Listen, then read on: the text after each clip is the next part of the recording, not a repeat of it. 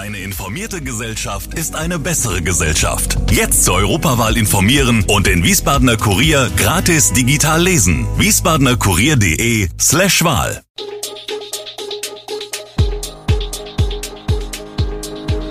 Gude, unser morgendliches News Update.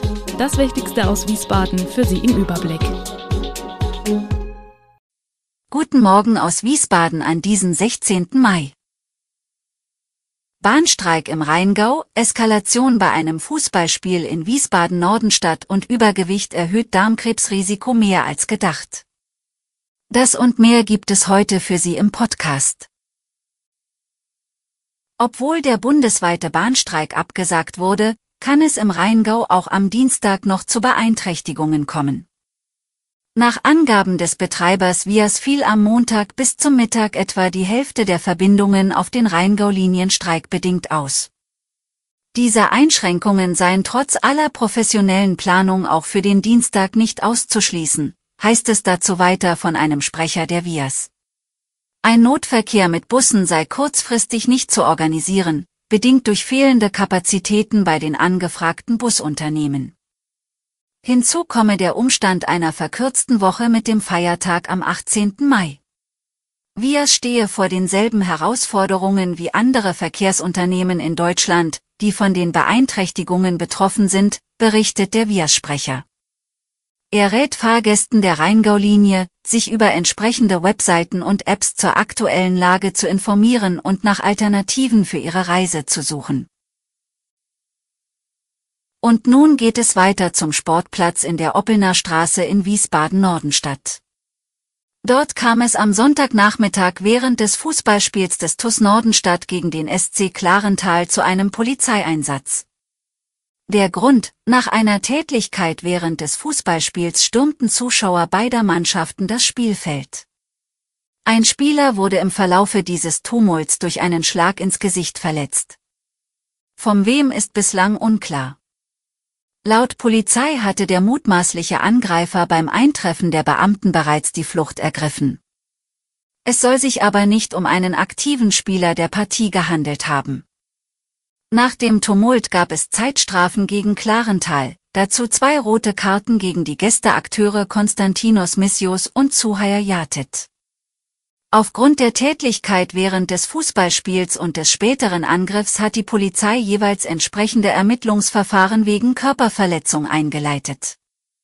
Das vierte Polizeirevier in Wiesbaden hat die Ermittlungen aufgenommen und nimmt Hinweise von Zeugen des Vorfalles unter der Telefonnummer 061134524440 entgegen. Am Mittwoch startet das Wiesbadener Kranzplatzfest.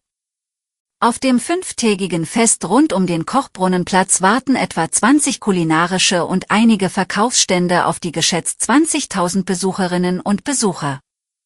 Trotz der vielen Kostensteigerung gibt es kaum Preiserhöhungen. Laut Veranstalter Ivo Kosik verzichte man auf Margen, damit die Leute eine richtig gute Zeit haben.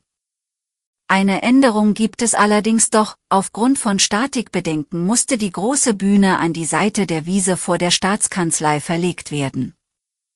Als musikalisches Highlight für diese wird die Urban Club Band gehandelt. Das Veranstaltungsticket von SW Verkehr kostet für Erwachsene 4,60 Euro und für Kinder bis 14 Jahren 2,70 Euro. In diesem Herbst geht das Parkhaus am künftigen Terminal 3 des Frankfurter Flughafens in Betrieb. Das kündigt Harald Rohr an, Geschäftsführer der Fraport Ausbau Süd GmbH und damit verantwortlich für das 4 Milliarden Projekt. 19 Millionen Passagiere pro Jahr sollen im Terminal 3 ein- oder auschecken, und natürlich wird auch beim Abstellen der Autos nicht gekleckert, mit 8500 Stellplätzen auf acht Ebenen handelt es sich nach Angaben der ausführenden Baufirma um das größte Parkhaus Deutschland. Auch der Neubau des Flughafenterminals auf dem Areal der früheren US Airbase kommt voran. Sichtbar wird das am und im Hauptgebäude, der künftigen südlichen Visitenkarte des Frankfurter Flughafens.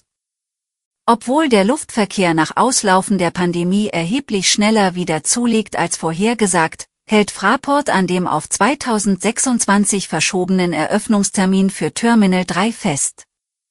Dabei sollen die Bauarbeiten schon ein knappes Jahr früher weitgehend abgeschlossen werden. Man benötige die Vorlaufzeit vor allem für Testläufe der Gepäckbeförderungsanlagen, erklärt Rohr. Schweres Übergewicht ist ein Risikofaktor für eine Vielzahl an Erkrankungen.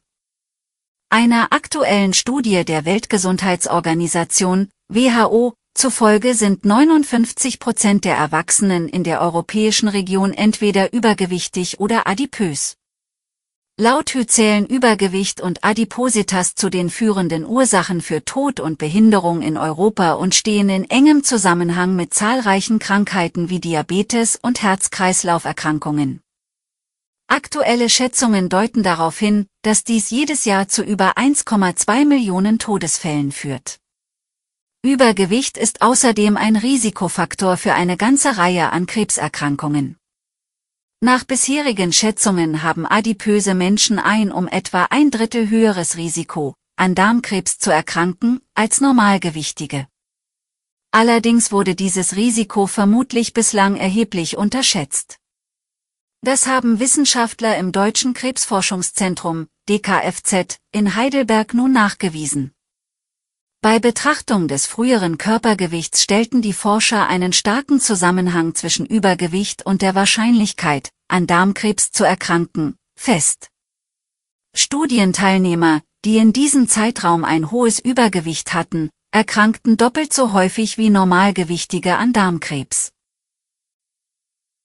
Alle Infos zu diesen Themen und viel mehr finden Sie stets aktuell auf www wiesbadener-kurier.de Gude Wiesbaden ist eine Produktion der VRM von Allgemeiner Zeitung, Wiesbadener Kurier, Echo Online und Mittelhessen.de. Redaktion und Produktion die NewsmanagerInnen der VRM. Ihr erreicht uns per Mail an audio.vrm.de.